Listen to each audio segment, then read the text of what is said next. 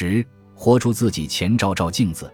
某编剧座谈会，一妹子说自己梦想是做编剧，某编剧劝她别乱想。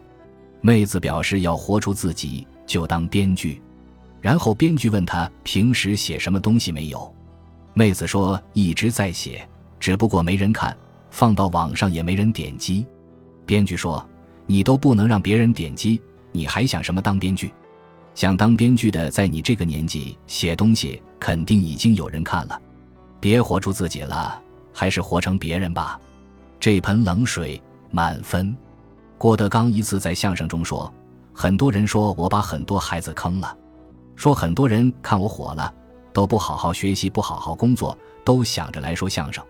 这里我跟大家说清楚，光看见贼吃肉了，谁看见贼挨揍了？我们这行狼多肉少。”真不好干，别每天想着像我一样。你知道我这么些年经历多少事？另外，二十多年了，你都没想过说相声。看我火了，你要活出自己，为艺术献身了。滚！这个打脸，响彻。有一亲戚备战高考时候，他要活出自己，拒绝应试教育，拒绝好好备考。恋爱时候，他要活出自己，直男癌。我就是这样人，我不会为了谁妥协什么。求学期间，他要活出自己，逃课、斗塔、挂科。我不要去学那些没有用的知识。混社会最重要的是能力。工作期间，他要活出自己，拒绝妥协、让步、隐忍，各种跳槽。我不是一个泯灭个性又阿谀奉承的人。这个例子典型，活出自己作为红遍大江南北几十年而不褪色的鸡汤口号，哄骗过无数失意青年，折腾过无数操心父母。破碎过无数稳定家庭，创造过无数闲散人员。曾几何时，多少自命不凡的登徒浪子，看了几本书，读过几首诗，听过几首歌，会了几个和弦，就幻想仗剑天涯，一骑绝尘。他们梦想自己手握一把破木吉他，未来成为半壁江山，前有诗和远方，后有一群傻丫头高喊流川枫，流川枫，流川枫，都看见贼吃肉了。谁看见贼挨揍了？他们不知道，活出自己的门槛很高，不是何种天赋都跨得过；活出自己的开销很大，不是哪个层次都玩得起；活出自己的风险很大，不是随便谁就扛得住。活出自己的核心价值在于鼓励当事人立足已有的客观条件，最大程度发挥主观能动性。这句话本身没有问题，但是具有一定的误导性。在实际操作中，很容易就走形，被不安世界的孩子或老屌丝执行偏差。部分人过分夸大自己的主观能动性，误认为自己已具备对抗外部生存压力、逆转宏观人生设定、实现别样人生辉煌的资源和禀赋。如果你此生放荡不羁爱自由，想摆脱课业压力、职场斗争、报酬制度、人际压力等。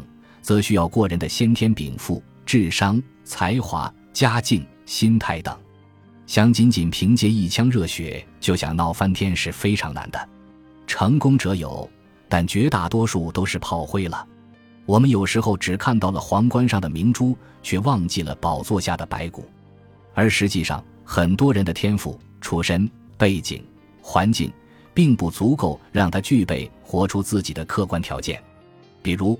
不是你喜欢唱歌，唱的还不错，全村人都为你鼓掌，你就可以成为黄家驹；不是你热爱扯淡，大家都觉得你很逗，给你朋友圈点赞，你就能成为郭德纲；不是你喜欢写诗，师弟师妹赞叹几下你是个才子，平时精神不正常点，对女朋友有暴力倾向，你就能成为顾城。首先，可能是幼稚。我们往往在没有清晰评定自身状况和行动风险的情况下就贸然行动，并且打着活出自己的精神旗帜睥睨众生，结果是有才的没几个，怀才不遇的遍地都是。很多人各方面事实上很平庸，却总想着活出自己，偶尔获得了一些掌声就要另辟蹊径，抛家设业，结果最后落魄潦倒，高呼怀才不遇。回顾下来，活出自己的很多人，他们诗歌的核心技术不过是空格键，他们音乐的核心技术不过是摇头丸。其次，我们可能是无耻。除了盲目的活出自己之外，还有一种就是披着活出自己的外衣，干着蝇营狗苟的勾当，想逃避现实、推诿责任、投机倒把、不劳而获。上《中国好声音》的高呼：“活出自己，热爱音乐。”说一大堆，其实就俩字：想红。他只是想如吴莫愁一样一夜爆红，凭借伏地魔的脸赚着哈利波特的钱。另外，我们可能是无知。你对自己满意吗？你照照镜子，都活成什么样了，还天天嚷嚷活出自己？很多人的失意，比如穷困潦倒、碌碌无为，恰恰是因为自己身上一些自认为了不起的东西，比如独立、飞扬跋扈、勇气、目无规矩、真诚、粗鲁放肆等等。你所谓的活出自己，只会让你更加流于粗鄙、狂妄、放纵，更不被文明社会所接受。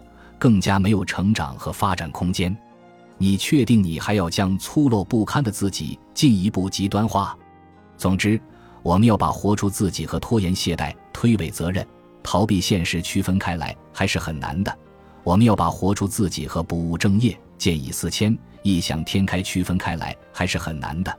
我们要把活出自己和好高骛远、眼高手低、夜郎自大区分开来，还是很难的。活出自己的我们。会不知道自己获得的一些礼貌性的赞赏有多么脆弱，也不知道自己坚持的一些概念性的能力有多么平凡。活出自己的我们，会用逃避维系虚荣心，用自欺支撑优越感。一方面坚决避免成为自己鄙视的人，一方面又发现自己的过去如此让人鄙视。本文不是纯粹打击活出自己，而是提示两点：第一。你到底是真的要活出自己，还是逃避和推诿？第二，你的现实情况是不适合活出自己，活出并保存自己的成功率高不高？风险大不大？成本高不高？注意，你很有可能要么在高估自己，要么在逃避自己。